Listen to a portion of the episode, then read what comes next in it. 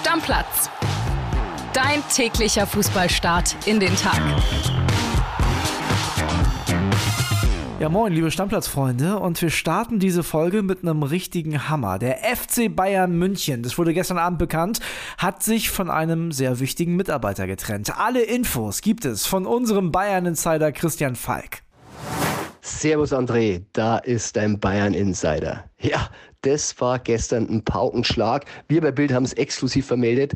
Der FC Bayern feuert den Torwarttrainer von Manuel Neuer. Das ist Toni Tapalovic. Ja, für Neuer kommt es momentan ziemlich dick. Erst die Verletzung, jetzt verliert er seinen engen Freund. Man muss sagen, die beiden sind wirklich sehr, sehr miteinander verbunden, trainierten auch in der Freizeit zusammen. Allerdings, man muss sagen, hat wenig mit Manuel Neuer zu tun. Es gab zuletzt ja auch Klagen von Alexander Nübel, der die Kommunikation zum Torwarttrainer immer bemängelt hat, der sich außen vor sah in der Zeit in München. Tatsächlich aber waren es Differenzen mit Trainer Julian Nagelsmann, die den Ausschlag gegeben haben. Ja, Julian Nagelsmann soll intern öfter schon gesagt haben, dass es wirklich schwierig ist, die Zusammenarbeit zwischen ihm und Tapalovic. Sportvorstand Hassan Salihamidzic hat über Monate hinweg versucht zu vermitteln, aber die beiden, die kamen nicht so richtig zusammen. Vielleicht hängt es auch damit äh, zusammen, dass Tapalovic unter Vorgänger Hansi Flick sogar zum Trainerassistenten befördert worden war. Unter Nagelsmann dann wieder in Anführungszeichen nur Torwarttrainer. Intern hieß es auch, äh, er kümmert sich zu sehr um Neuer und Sven Ulreich.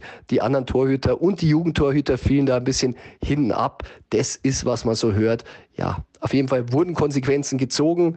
Tapalovic ist auch nicht mehr beim Spiel gegen Köln auf der Bank mit sofortiger Wirkung eben freigestellt. Ja, und Manuel Neuer, der muss seine Reha und sein Comeback nun ohne seinen Freund Toni Tapalovic bestreiten. Das war's, euer Bayern Insider Christian Falk. Ja, Leute, das wird richtig, richtig spannend in den nächsten Wochen und Monaten. Spätestens dann ab Sommer. Ich habe gestern mit Killy noch so ein bisschen hin und her getextet. Der ist ja im Urlaub und der hat mir geschrieben, wart mal ab, nach seiner Vertragslaufzeit ist neuer arbeitslos. Den verlängern die nicht. Also, wird auf jeden Fall richtig interessant. Und jetzt geht's weiter mit der Spieltagsvorschau. Und ich bin froh, dass er nicht mehr mit Serge Gnabry zusammen in Paris ist, sondern mittlerweile wieder hier. Die Rede ist von meinem Kollegen, dem Podcast Papa Flo Witte. Grüß dich, André. Schön wieder hier zu sein. nee, Paris war es nicht bei dir, ne? Ähm, was sagst du zu der Gnabry-Aktion? Schon ein bisschen befremdlich auch, oder? Also Nagelsmann hat ja angeblich kein Problem. Naja, Nagelsmann hat erst angefangen, in so typischer Nagelsmann-Manier muss man sagen, zu sagen, naja, Fußballer, auch Fußballer dürfen an ihren freien Tagen machen, was sie wollen, das ist alles in Ordnung. Das Erwartbare, das, was man so denkt, was man sagt, Lehrbuch 1 auf Pressekonferenzen. Mhm. Aber dann hinten raus wurde er ein bisschen deutlicher und hat gesagt, naja, auch er müsste ja vor seinen Vorgesetzten rechtfertigen, warum der Sonntag frei war. Und naja, man muss halt immer gucken, dass das der Leistung nicht im Wege steht, jetzt sinngemäß. Und die müsste halt stimmen. Und wenn die stimmt, ist alles gut. gut. Und wenn die nicht stimmt, dann gibt es auch Konsequenzen. Also man hat gemerkt, zwischen den Zeilen, so richtig gefallen hat es ihm nicht. Ich, wenn du mich jetzt persönlich fragst, bin grundsätzlich der Meinung, wenn der seine Leistung bringt, soll der machen, was der will. Vielleicht sollte er keine Skitour gehen und sich dabei äh, das Schien- und Wadenbein brechen. Äh, das ist dann nicht so okay, aber zur Fashion Week äh, nach Paris. Äh, über das Outfit kann man streiten. Mein und dein Stil, obwohl du ja hier auch bei Bild, muss man sagen, als Fashion-Ikone giltst. Absolut, absolut. Äh, ist es nicht, aber ich glaube. Ich meine, du bist ja auch mein Vorgesetzter. Das heißt, wenn ich samstags nach London fliege und sonntags den Podcast mache, ist es äh, für dich kein Problem. Wenn der in der überragenden Qualität ist wie sonst, das ist alles gut. sonst, um Nagelsmann zu zitieren, muss es auch Konsequenzen geben. Ich würde sagen, wir schauen jetzt mal auf die Bundesliga-Vorschau, denn es ist ja heute schon wieder Bundesliga. Ne? Geil, oder? Finde ich, ich finde es auch richtig, richtig gut. Mir macht das total Spaß. Vor allem so äh, rückblickend betrachtet war der Spieltag ja eigentlich auch echt toll. Viele, viele Tore. Da ist man richtig froh, dass es jetzt gleich weitergeht. Hat fast lahm angefangen, ne, mit Hat dem Spiel. lahm angefangen und es war auch nicht die große eine Geschichte dabei, aber alles in allem ein geiler Spieltag mit vielen Buden. Und ich würde sagen, den Spieltag eröffnet hat ja RB Leipzig, das machen die diesmal wieder. Die spielen bei Schalke 04. RB Leipzig seit neun Ligaspielen ungeschlagen. Schalke, letzter Heimsieg am 9. November, klingt erstmal lange her, aber es war ja auch die lange Winterpause dazwischen. War ein 1-0 gegen Mainz, da war ich im Stadion. Meinst du, die können was holen gegen, äh, gegen Leipzig? Ich bin diesmal nicht da. Auf gar keinen Fall. Neun der letzten zehn Spiele verloren. Äh, Ich habe es schon mehrmals gesagt, wenn es irgendwie einen Platz 20 in der Tabelle geben würde, würde Schalke dahin gehören. Ihr habt es gestern auch im Podcast äh, thematisiert, dass ihr gesagt habt, ihr habt da gute Ansätze gesehen. Das teile ich alles, aber ich glaube einfach, dass das am Ende äh, wieder nicht reichen wird und vor allem Leipzig, also die haben eine brutale Qualität, da sind fast alle fit. Das wird, ich glaube, sogar leider eine relativ deutliche Geschichte. Ja, RB muss ja auch den Punkt gegen die Bayern veredeln, ne? sonst war das alles umsonst. Also jetzt stell dir vor, die gewinnen nicht gegen Schalke 04. Das kommt noch dazu, die müssen halt, die brauchen den Sieg, ne? Ja. Logisch. Also wenn die dranbleiben wollen irgendwie. Schalke braucht den natürlich auch. Ich meine, die sind momentan sechs Punkte hinter Platz 16. Man denkt immer, Schalke abgeschlagen. Sechs Punkte sind zwei Spiele, ist auch nicht so super viel. Vor allem nicht, wenn Hertha vor dir steht, aber da reden wir nachher noch drüber. Sehe ich auch alles so. Ich glaube nur trotzdem, wenn ich mich festlegen müsste, würde ich sagen, das wird ein 1-3, 1-4. Machen wir 1-4. 1-4, okay. Wir kommen auch direkt zum nächsten Spiel. Finde ich eine sehr interessante Paarung, denn ich habe natürlich vorher mal geguckt, wer spielt da gegeneinander und wie sind da die aktuellen Leistungen so. Hoffenheim gegen Stuttgart. Und wenn ich jetzt zu dir sage, da spielt Hoffenheim gegen Stuttgart, da würdest du wahrscheinlich erstmal denken, ja, da spielt eine, ein potenzieller Euroleague-Teilnehmer gegen einen Abstiegskandidaten, oder? Ja, logisch. Oder? Wenn du die Namen liest und wenn man glaubt, was vor der äh, Saison los ist und wie es auch im Moment aussieht, ja. Ja, die beiden Mannschaften trennen drei Punkte. Ja, ist irre, ne? Das ist verrückt. Es ist, Ja. es ist auch sowieso diese Tabelle, wenn man sich das anguckt, wie eng das ab Platz 2 ist, ne? Also wir brauchen, ja, Meisterkampf vielleicht nicht spannend, obwohl der spannend werden kann, aber darunter können wir uns überhaupt nicht beschweren und dann auch am Mittelfeld, was so an die äh, Abstiegsränge ranreicht, wie du jetzt siehst, das ist echt, äh, ist cool. Ist ein geiles Duell, ist für mich, um in deiner Sprache zu bleiben, aber ein 100-Euro-Spiel 1-1. Gebe ich dir Brief und Siegel. Ein Unentschieden meinst du? Ja. Ich weiß nicht. Also TSG Hoffenheim, vier Niederlagen in Folge. Genau. Schlechter Trend. Ja, und bei Stuttgart, guck mal, da hat man ja schon die Reißleine gezogen, hat da jetzt Bruno Labbadia installiert. Also Hoffenheim hat 18 Punkte, Stuttgart hat 15. Glaubst du, Breitenreiter muss auch langsam zittern? Oh, Hoffenheim ist immer so ganz schwer einzuschätzen von außen. Die treffen ja manchmal da Entscheidungen, da, da bist du völlig überrascht. Äh, dann passiert wieder manchmal gar nichts. Ich glaube nicht, dass Breitenreiter zittern muss, weil ehrlicherweise bin ich auch ein kleiner Breitenreiter-Fan. Ja. Ich habe irgendwie so die Hoffnung, dass die die Kurve kriegen. Und die sind ja auch so ein bisschen, ich sag mal, ähm, heimlich in diese Krise gerutscht. Also man hatte immer noch nicht so richtig auf dem Schirm, das, was du gerade sagst, eigentlich Europapokalaspirant. Aber das läuft momentan schlecht. Ich glaube nicht, dass es den großen Befreiungsschlag gibt gegen Stuttgart. Ich glaube, dass Bruno sich da einen Punkt erkämpfen wird. Und darum, ich bin mir wirklich sicher, bei dem Spiel bin ich mir wirklich sicher. 100 Euro 1-1. Ja, das ist. Glaubst du nicht? Also irgendwann muss Hoffenheim mal wieder gewinnen. Ne? Die haben 18 Punkte, das ist nix. Wenn du dir die Mannschaft von denen anguckst, klar, da gibt es auch ein paar Verletzungssorgen, aber normalerweise sind die zu Hause für mich schon klarer Favorit. Aber was heißt bei Hoffenheim schon Du zu meinst Hause? wegen den Furiosen? Ich ja, sagen, das ist halt das Problem. Also ich, ich halte ein 1-1 nicht für unmöglich, sagen wir mal Aber so. kein 100 Euro 1-1? Nee, ein 100 Euro 1-1 ist für mich auf gar keinen Fall. Also, ja, 1x, um in der Wettsprache zu bleiben. Also entweder gewinnt Hoffenheim oder wird ein Unentschieden. VfB traue ich keinen Auswärtssieg zu. Wir lösen es heute Abend für euch dann morgen früh äh, auf.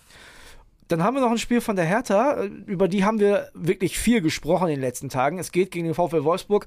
Flo, ich habe ein Hertha BSC-Gefühl heute Abend. Nur, nee, ich gar Ehrlich nicht. Weißt du, was, weißt, du, was für ein? Gefühl ich habe? Das sind die Spiele, ich weiß gar nicht, ich glaube, Paul Gorgas äh, wird heute im Stadion sein. Aber das Ende Januar, 3 Grad, maximal 25.000 Zuschauer, Hertha auf Platz äh, 17 gegen Wolfsburg. Ich kann euch was verraten, wenn ihr glaubt, äh, Sportreporter sein ist ein Traumberuf. Nein.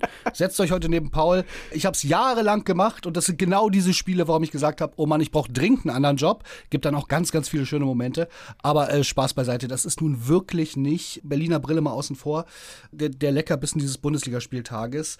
Das wird ein ganz, ganz grausiges Spiel und ich glaube aber einfach, Wolfsburg ist, die sind wirklich gut drauf. Neun Spiele in Folge ungeschlagen wie Leipzig in der Liga. Und Hertha ist dramatisch schlecht. Äh, Juke jetzt, glaube ich, neun Wochen äh, wird da raus sein. Es ist jetzt rausgekommen, das ist echt alles, da läuft gar nicht zusammen. Bild hat gestern getitelt, äh, Hertha ganz entspannt Richtung zweite Liga und das trifft's auch. Also da wackelt auch noch niemand. Das ist alles so, das wird irgendwie schon so hingenommen. Und äh, du kennst das Programm von Hertha, ne? Von daher, das würde eher so ein bisschen für dein Hertha-Gefühl sprechen, weil wenn sie nicht jetzt einen Punkt holen oder einen Sieg holen, wann dann? Du, Nico Kovac hat ja auch ein Berliner Herz. Ja, Berliner Junge, Hertha Zehlendorf. Ja, also warum nicht?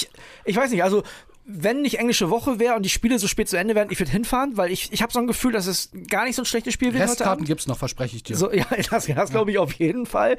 Übrigens, lustiger Fakt, letzte Niederlage vom VfL Wolfsburg in der Bundesliga, 18. September, 2-0 bei Union Berlin.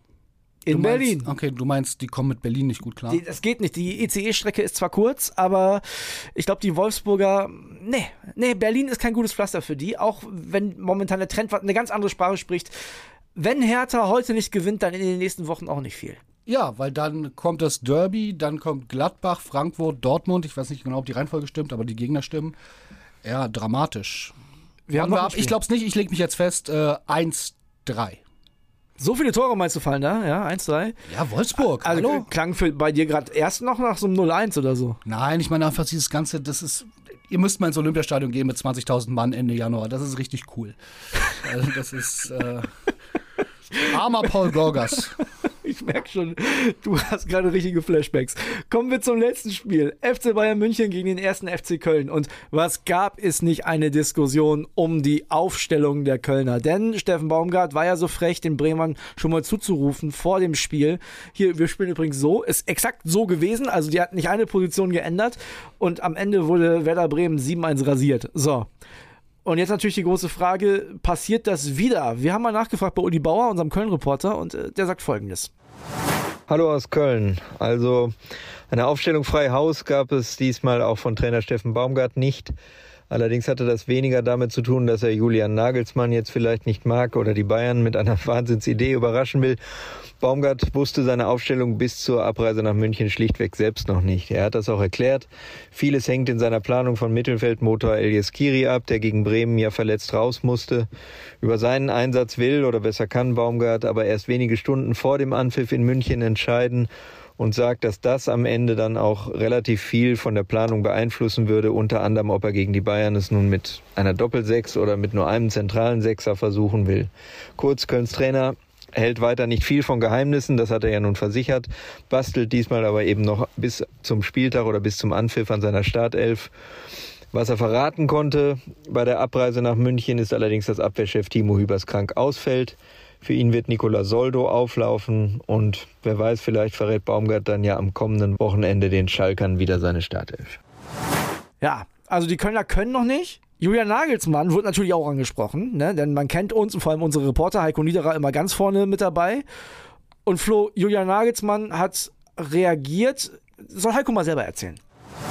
Servus André aus München. Ja, die große Frage nach dem Baumgart-Wochenende und ja, der großen Aufstellungsdiskussion habe ich natürlich auf der Pressekonferenz der Bayern auch Julian Nagelsmann gefragt, ob er denn uns die Aufstellung verraten würde. Und da hat er etwas geschmunzelt und hat gesagt, er würde das theoretisch schon machen. Er findet das auch nicht so dramatisch, dass man das jetzt unbedingt geheim halten müsste und er hätte auch kein Problem damit, das durchaus mal den Medien mitzuteilen. Aber, und jetzt kommt das große Aber, er will es natürlich immer zuerst seinen Spielern mitteilen und er möchte nicht, dass seine Spieler das aus den Medien erfahren, wenn sie dann eben vielleicht doch mal überraschend auf der Bank sitzen. Und deswegen wollte er auch nicht seine Aufstellung vor dem Köln-Spiel verraten, weil er noch nicht mit den Spielern gesprochen hat. Und, das sagt er zumindest, ob es stimmt, weiß man nicht, er sie auch noch gar nicht weiß. Er macht das ja meistens am Abend vorher oder manchmal sogar erst am Spieltag, dass er dann äh, die finale Aufstellung festlegt. Von dem her die Bayern-Aufstellung gegen Köln also noch nicht klar. Ist natürlich auch tatsächlich schwierig. Es gibt ein paar Positionen, die wirklich fraglich sind, gerade in der Offensive.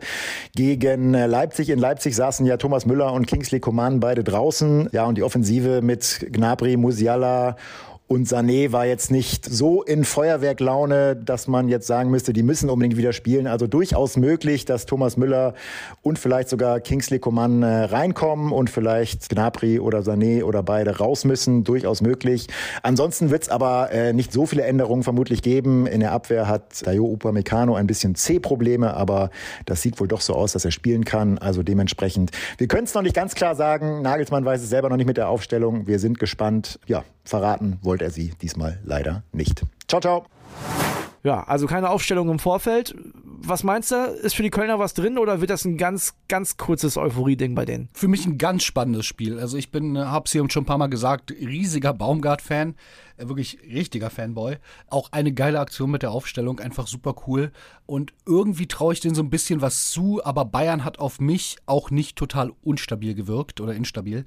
Von daher, mm, komm, ich habe hier so mit dem Strom und Mainstream nicht getippt bisher eigentlich. Ich sag 1-1. 100 Euro Spiel, mindestens zwei Tore Unterschied. Oh, okay. Die Bayern Das- rasieren die aus dem Stadion. Also bin ich mir sicher. Also Werder Bremen hat so viel Beihilfe, Aufbauhilfe für die Kölner geleistet am Wochenende. Das wird den Bayern nicht passieren. Die werden da auch von Anfang an, die sind natürlich jetzt auch gewarnt. Das ist für Köln ein bisschen doof, weil die Bayern wissen, die kommen da mit Euphorie. Die werden von Anfang an da nichts anbrennen lassen. Also ich glaube, das wird ein deutlicher Bayern-Sieg.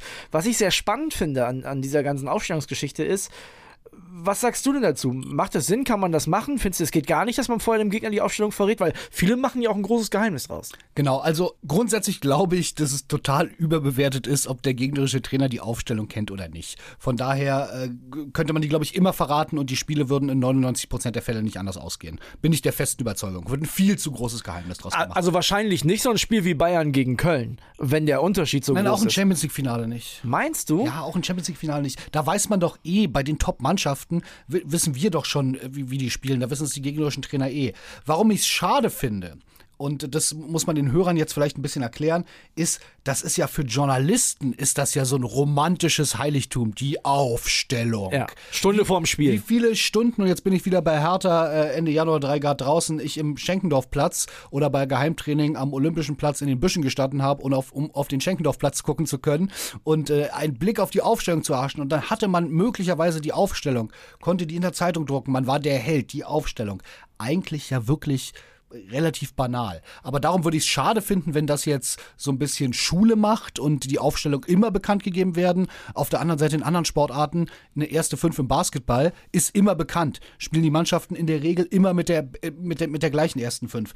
Klar, da kann man nur nicht so oft wechseln, obwohl man im Fußball jetzt ja auch relativ oft wechseln kann, muss man sagen. Also ich glaube, das ist so ein bisschen so ein, so ein, so ein traditionelles Ding und Baumgart hat das halt einfach gemacht. Ja, der ist, hat halt einfach die Wahrheit ausgesprochen. Ich kann den Nagelsmann-Punkt im Übrigen verstehen und ich glaube, das spielt in den meisten Fällen bei Trainern eine Rolle, wenn dann zwei Tage vorm Spiel manchmal die PK ist, dass da nicht die Aufstellung verraten werden soll, weil äh, die, die Spieler noch ein bisschen, wie sagt man immer so, die Spannung hochhalten. Ja.